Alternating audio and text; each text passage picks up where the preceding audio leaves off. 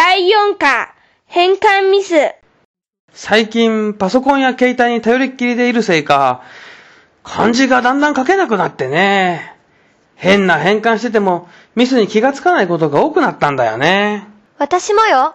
こないだ、部長が二日酔いの日があったじゃない？朝からご機嫌斜めでね。周りに当たり散らしていたのよね。それってなんか、自分勝手じゃない？だからメールで友達に愚痴ってたのよ。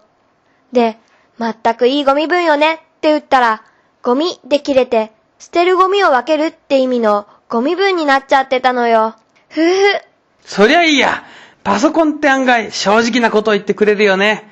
先日もダイレクトメールで私に任せていただければ必ず正確に対応しますって書いてきたのがあってね。性格の部分が性格が良いとか悪いとかの性格になってんの。客がどんな性格でも対応してくれるっていうのかってんだよね、全く。まあ、どんな性格か分かったもんじゃないから、こいつには任せらんないよね、やっぱり。ふふふ。そんな単純なミスはちょっとダメよね。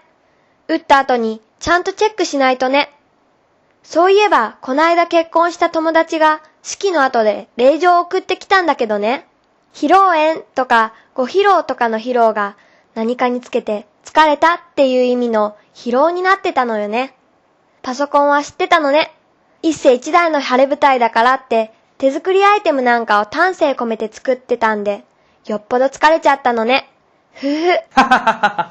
漢字というのは目で見てイメージが湧くからおかしさが倍増するよね。昔のクラスメートから私たち結婚することになりましたっていう書き出しのメールが届いたことがあってね。それってこんなんだったの。私たちを見た瞬間、ドキッとしたよ。字なんかもらった覚えなんかないからさ。まあ、よくよく読んでみたら、何のことかは察しはついたんだけれど、縁起でもないよね。それはまたすごいわよね。パッと見たら怖いわよね。そうそう。